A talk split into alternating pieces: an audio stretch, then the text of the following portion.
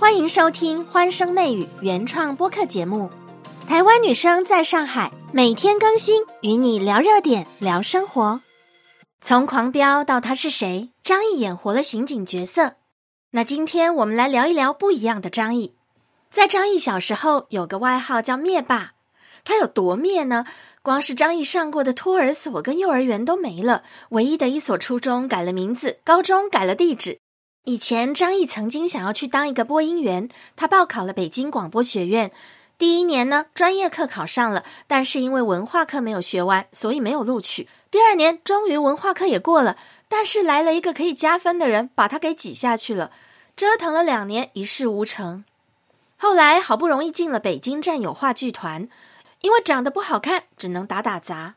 如日中天的影帝张译也曾经在毕业之后五年都接不到戏，最惨的时候一包方便面还要分三天吃。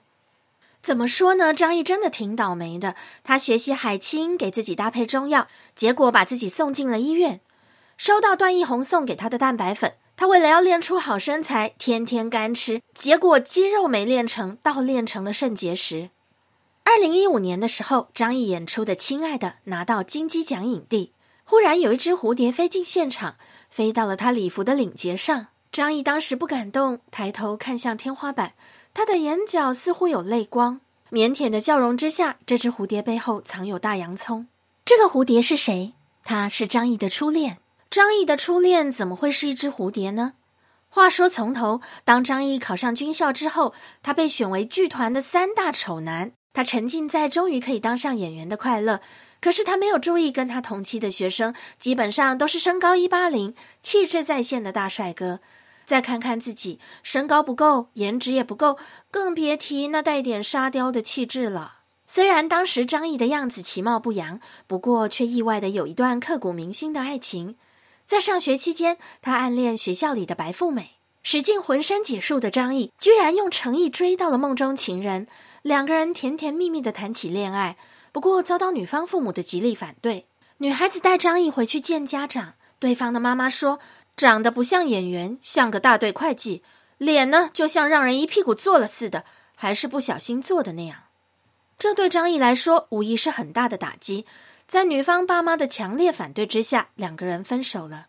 却没想到分开一年之后，初恋女友发生了意外，他出了一场车祸，变成了植物人。张毅得知他出了车祸，第一时间赶到医院，真的是一个难得的好男人。在他前女友躺在病床上的那些年，张毅居然没有再谈过恋爱。这一等一照顾就是十年。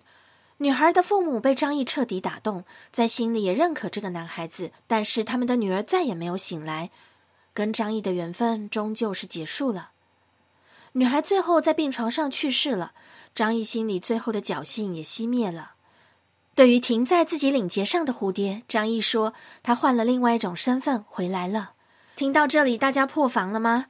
其实我一边录着我的内心跟对爱情的价值观，眼泪不停的在打转。张毅居然照顾了他十年，而且他不说自己照顾他有多么辛苦，他说他前女友很棒，他坚持了十年。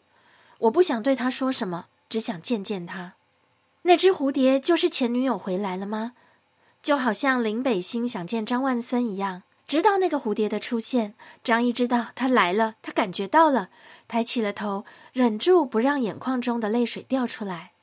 当时我看到这个新闻，我就觉得颁奖的会场里怎么可能会有蝴蝶？蝴蝶也不可能当临时演员，就算有人刻意放进来，也不会那么巧合的跑到张毅的领结上。也许正如古诗说的：“绵绵情意化为蝴蝶，化蝶为君正衣冠。”来生再续今世缘，在现代这种社会里，居然还有这样的故事，更何况是存在演艺圈。大家好奇张译目前的爱情生活吗？下一集继续来说张译的爱情故事。好消息，媚生的小耳朵们，粉丝福利来喽！关注订阅专辑《欢声媚语》，转发我的抽奖动态，就有机会获得一张喜马拉雅 VIP 季卡。活动截止时间三月二十八号晚上六点准时开奖，期待你来参加哦。